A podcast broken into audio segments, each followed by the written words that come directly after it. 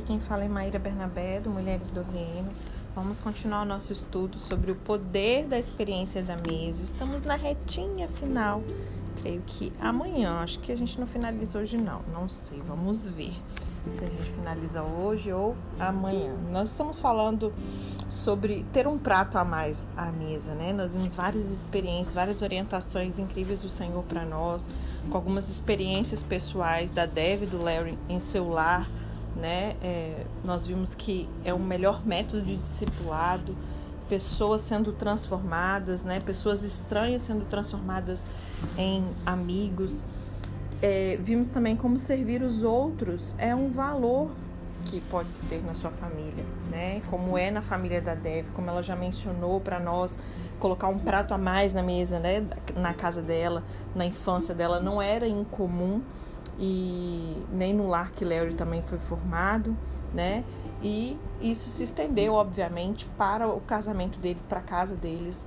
E os filhos, ela até relata, né, que os filhos deles mal devem se lembrar de jantares em família que estavam só os quatro, né, que geralmente sempre, sempre tinham pessoas ali frequentando, sendo recebidos, quase sempre tinha um prato a mais na mesa para um convidado.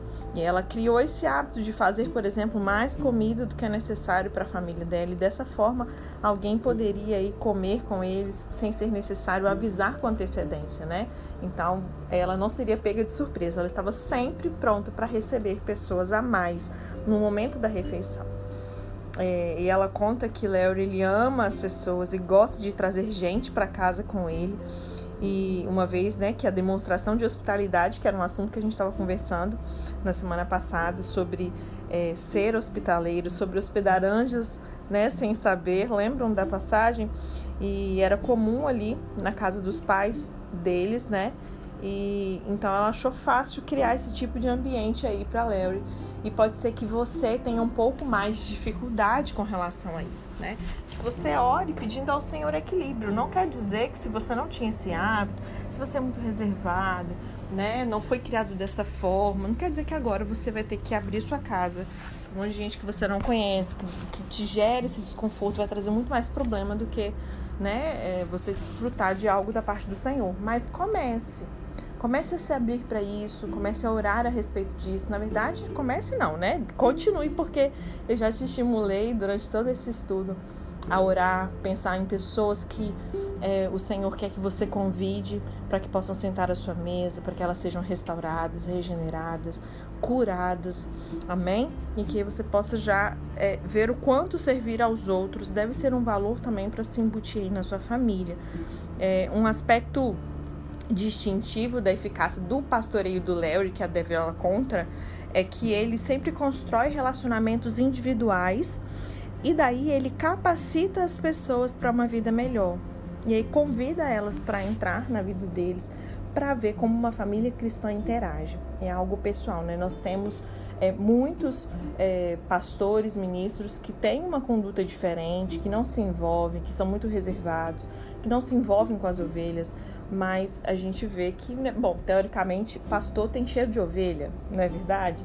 Então é muito eficaz, é, deve conta que é, essa estratégia que o Senhor Deus deu para o chamado ministerial do Larry, né, e nós podemos ver esse tipo de conduta em muitos outros pastores, né, em que é, trazer as pessoas para perto para que elas tenham essa interação, ver como é que uma família cristã de verdade vive, como que é o relacionamento marido-mulher com os filhos, e não simplesmente um relacionamento dentro de quatro paredes da igreja, de relação púlpito, né? Então, fora dali, num trânsito, você podendo andar junto, você vai ver como que reage um homem de Deus no trânsito quando alguém te fecha. E aí? É uma oportunidade para é, uma ovelha, uma pessoa é, ser ministrado pelo Senhor de maneira prática, né? E esse é o modelo de um cristianismo verdadeiro para pessoas é, de forma muito real. Embora as igrejas deles, né, tenham crescido muito, assim, Léo ele nunca parou de convidar pessoas para o lar deles. E dezenas de pessoas já moraram com eles, centenas de, de pessoas já passaram dias né, em quase 50 anos que eles têm de casamento. E É por isso que ela comenta também que ela achou fácil e natural criar a mansão de mentoria, né? E aí convidar aquelas oito mulheres é, para passar os quatro dias lá com ela. Meu sonho é eu não sei você, aquelas que já conhecem, né? A mansão de mentoria. Mas eu sonho com esse dia, viu? De ser mentoriada pessoalmente, passar alguns dias aí desfrutando da unção que está sobre a vida da Dev. É, aproveito a oportunidade para reforçar o pedido de manter as intercessões pela vida dela, pela sua casa, pela sua família, né? Declarando aí cura, que ela possa continuar sendo fortalecida no Senhor, que a alegria do Senhor, de fato, todos os dias venha ser derramada sobre a vida dela, para que ela se fortaleça nesse momento que fisicamente, né, é um pouco mais desafiador de se manter por conta é, das reações naturais do tratamento do câncer, mas que ela possa ser sustentada pelas orações dos santos e eu te convido a retribuir. Eu acho que é o mínimo que nós podemos fazer por essa mulher que tem feito tanto por nossas vidas e pela, né, por essa geração de mulheres brasileiras que têm sido despertadas e ministradas pela unção que está sobre a vida da Dev. Amém?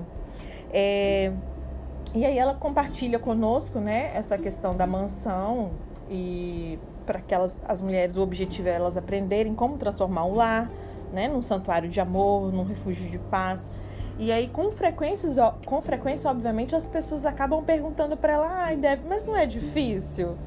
Dá tanto trabalho preparar comida. Imagina, gente, para oito mulheres, três vezes por dia, quatro dias, né?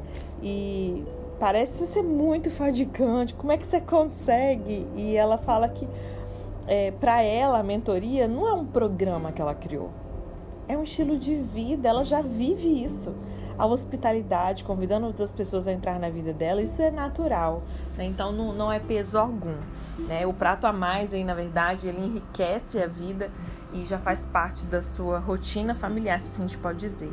E, e ela conta mais uma experiência pra gente que enquanto ela preparava ali para é, ministrar, né, numa conferência, ela estava buscando assim na memória dela uma história pessoal ali que ela pudesse ilustrar a ideia principal do que ela iria ministrar.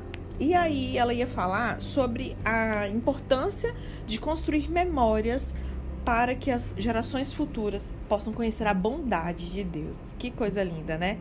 É tão bom conhecer o caráter de Deus. Então, além de conhecer, também é muito importante nós passarmos adiante, né? Deixar esse legado e esse ensino, construindo memória nas próximas gerações, nos nossos filhos, as crianças que a gente tocar, para que elas possam conhecer a bondade de Deus na vida delas.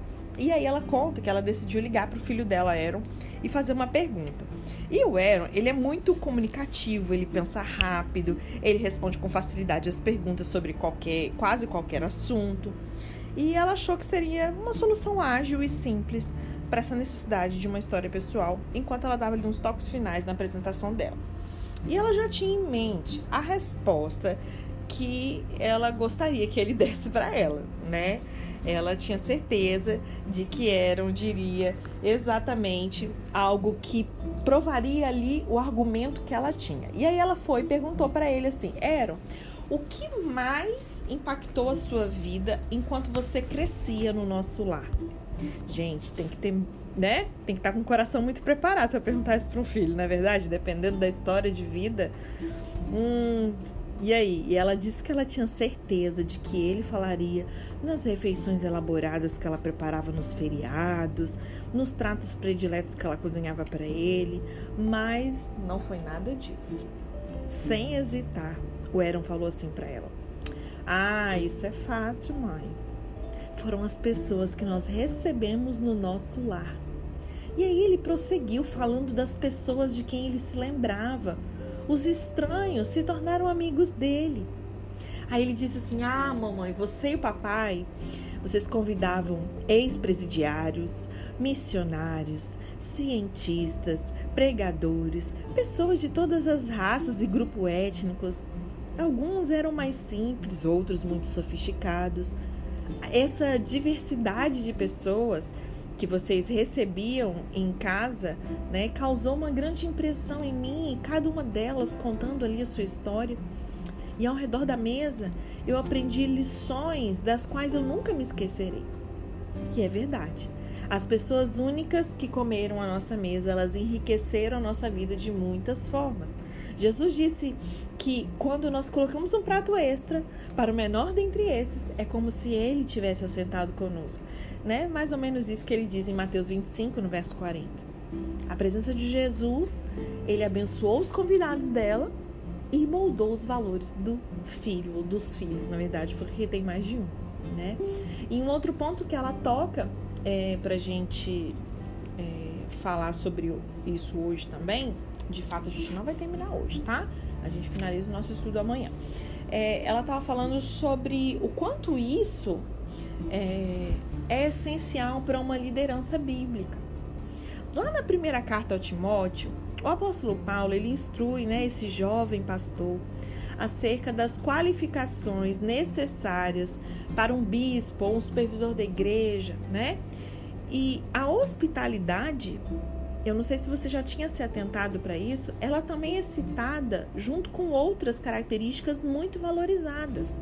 Vamos conferir aqui o texto. 1 Timóteo, capítulo 3, verso 2 e 3 diz assim: É necessário, pois, que o bispo seja irrepreensível, marido de uma só mulher, moderado, sensato, respeitável, hospitaleiro e apto para ensinar não deve ser apegado ao vinho, nem violento, mas sim amável, pacífico e não apegado ao dinheiro. E aí deve conta que quando ela e Léo se casaram, é, o Léo ele já era ministro em tempo integral. E ela sabia que a hospitalidade era algo que ela deveria praticar, né? Para ela não desqualificar ele como líder da igreja. Conhecendo esse texto de 1 Timóteo 3, ela sabia que nessa listinha ela não poderia negligenciar, por exemplo, a hospitalidade. Ela compreendia que ela poderia atrapalhar a eficácia do ministério dele caso ela se recusasse a estar preparada para levar pessoas para o lar a qualquer momento. Olha que interessante isso. Quantas de nós, como eu falei, né? Umas são mais abertas, receptivas, sempre tiveram casa cheia, recebem qualquer pessoa em casa, mas outras não, dependendo da criação que você teve, né? Eu, por exemplo, eu tenho um pouco mais de dificuldade. Aquelas pessoas que eu já conheço, tenho intimidade, ok. Mas raramente eu tenho essa. Eu, Maíra, tô me abrindo para vocês, eu tenho essa dificuldade. Então, isso é um ponto que eu preciso trabalhar. Vamos né, pegar esse exemplo aqui que a Dev menciona sobre o Léo. Então, pegando o texto aqui de 1 Timóteo, se o meu ou seu marido tem um chamado de pastoreio, por exemplo, como liderança ali daquela igreja, um dos pontos é hospitalidade. Então, muitas das vezes, a gente pode sim atrapalhar a eficácia do ministério do nosso marido caso a gente se recuse a fazer o nosso papel de ajudadora nesse ponto. Isso é ser ajudadora também né? E aí ela conta que por isso ela tinha separado uma prateleira na dispensa dela com alimentos que eram preparados para poder fazer refeições rápidas caso aparecesse uma visita inesperada. Entende? Gente, eu vejo quanta sabedoria tem nessa mulher. Eu falo, meu Deus, eu só queria um terço pelo menos. Sabe, né? Muito organizada, preparada. Nossa, glória a Deus. Aquelas que têm filhas mulheres, meninas, por favor, preparem as suas filhas para serem excelentes esposas, excelentes mães, excelentes donas de casa. Amém? E ela conta que esses é, alimentos, né, esses produtos, essa prateleira e tal, eles ficavam reservados aí para essa emergência. E aí eram coisas que não eram usadas no cardápio do dia a dia. Por exemplo, embora ela tivesse o costume de preparar o seu próprio molho para massas, né? Lá na dispensa dela sempre tinha um molho de tomate pronto, por exemplo, né? Ela também tinha ali algo para fazer um pudim, uma mistura para brownie, para bolo e assim por diante. Então, demonstrar hospitalidade, gente, até para poder trazer né, um esclarecimento maior aqui, não é a mesma coisa que somente receber pessoas em casa. Porque às vezes você pode até receber pessoas em casa e não ser hospitaleira. Tem, é, tem diferença. Receber pessoas em casa é você convidar visitas é, para é, é, exibir ali, você servir elas, como você cozinha bem, como é que a sua porcelana é linda, como é que você ganhou aquilo de herança. Muitas vezes você vai meio que se mostrar. É mais do que jantar e assistir a um filme. Né? E, ao invés disso, a hospitalidade é uma atitude do coração. É você transformar estranhos em amigos. A sua atitude ela tem que refletir o desejo sincero que de aquecer o coração e renovar o espírito daqueles que, que se servem o seu prato a mais. Seja ele de plástico, de papel, não importa. Se sua louça é cara, eu já falei sobre isso aqui. Preciso finalizar. É, uma porcelana fina, não importa. Essa atitude, ela se demonstra em tudo que você faz. E isso diz é, enquanto os seus convidados estão presentes, quando você está ali dispensando uma total atenção para eles. E aí isso vai tocar num ponto que a gente até conversou um pouco sobre isso, sobre diálogo, né? E aí amanhã eu vou dar continuidade nesse assunto falando sobre uma conversa agradável. É, as conversas com os nossos convidados, elas precisam ser edificantes, positivas. E aí amanhã a gente vai conversar um pouquinho mais sobre isso e finalizar o livro. Amém?